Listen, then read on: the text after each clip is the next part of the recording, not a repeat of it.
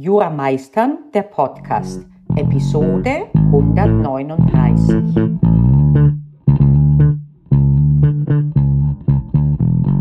Einen wunderschönen guten Morgen. Die heutige Folge ist inspiriert von einer Arte-Doku, die ich gesehen habe und die den Titel hat Die Dopaminfalle der Botenstoff und die sozialen Medien. Und ja, es zeugt von einer gewissen Komik, wenn tatsächlich man sich auf dem Handy eine Folge anschaut, die davon handelt, dass man zum Teil zu lange oder zu undifferenziert am Handy unterwegs ist. Das ist mir bewusst und das ist die Prämisse. Und die tiefere Prämisse ist, ich bin keine Feindin der Handys und auch nicht der Elektronik und der interessanten Software und so weiter und so fort. Im Gegenteil, Technologie fasziniert mich. Allerdings erkenne ich zunehmend, dass es nur ein Werkzeug ist, und dass ich gut daran tue, selber zu bestimmen, wie, wie lange und in welche Richtung ich jeweils die technologischen Möglichkeiten nutze.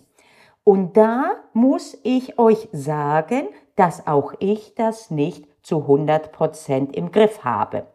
Ich habe bereits eine Folge darüber gedreht vor längerer Zeit, als ich meine Social Media Accounts deaktiviert habe. Und das ist auch weiterhin so.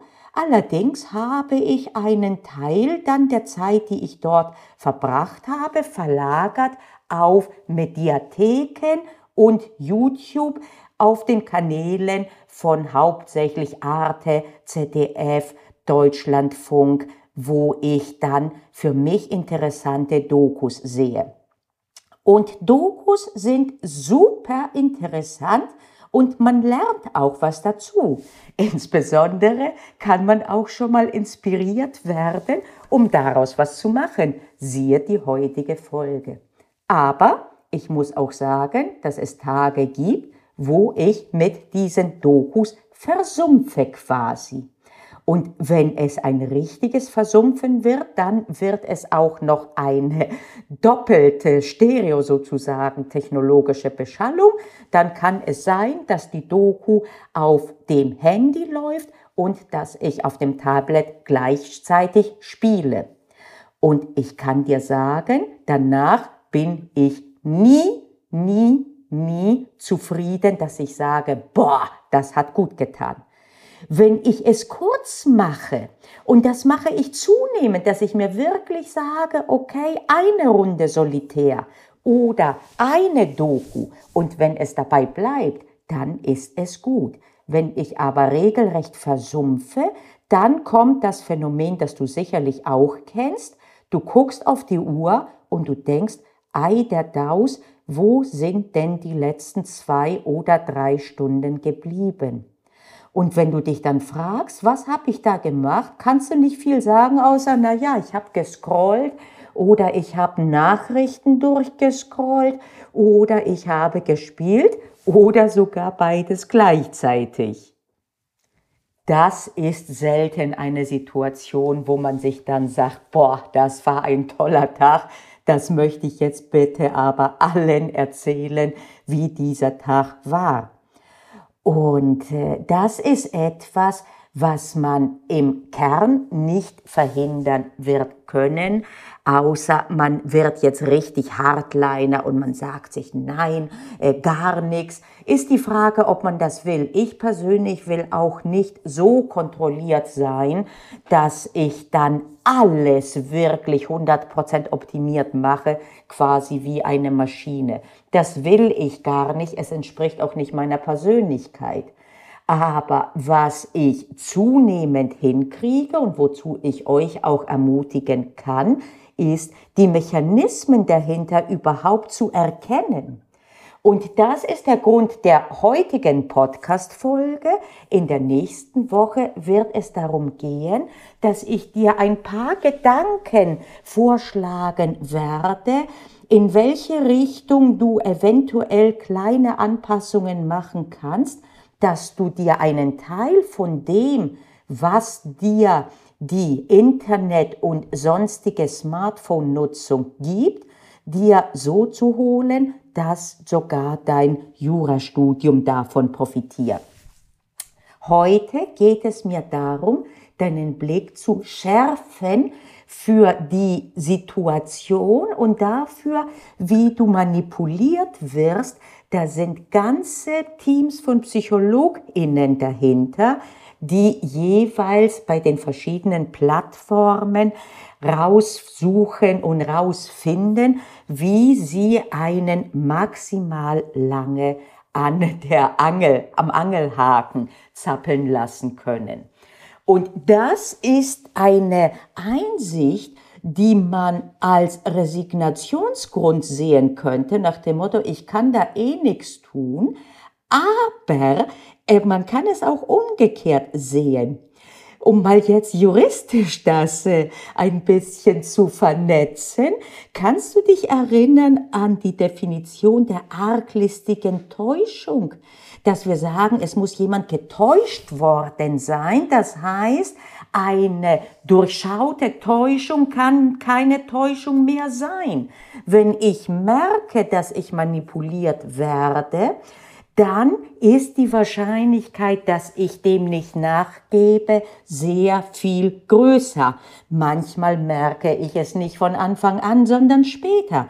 Das ist eine andere Geschichte. Aber wenn ich es merke und wenn ich mein Augenmerk darauf richte, zu erkennen, wie konditioniert ich zum Teil mich verhalte, dann ist der nächste Schritt oft mühelos da, ohne dass ich mir jetzt eine große Strategie zulegen muss, weil eben dann diese Täuschung nicht mehr funktioniert, egal wie viel Arglist dahinter ist.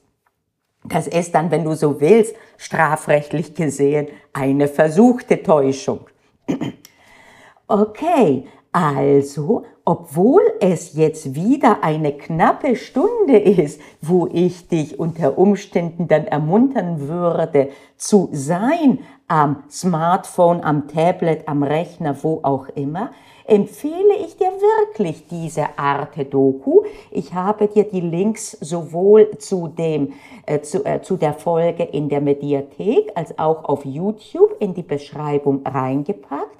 Und schau dir das mal an, aber bitte nicht mit Alarmismus, sondern in positiver Grundstimmung, dass du einfach dir denkst, ach, so funktioniert das. Und deswegen ist es gar nicht mal so, dass ich äh, selber äh, irgendwie einen Fehler mache oder inkompetent bin, wenn ich dann doch etwas länger an der Leine zappel, als ich es gern hätte, sondern es ist verständlich, da sind Mechanismen dahinter, was aber nicht bedeutet, dass ich das nicht auch ändern könnte. Und du willst es im Zweifel gar nicht zu 100 Prozent ändern. Warum denn? Es gibt ja sehr, sehr sinnvolle äh, Dinge, die man finden kann äh, im Smartphone oder allgemein im Internet.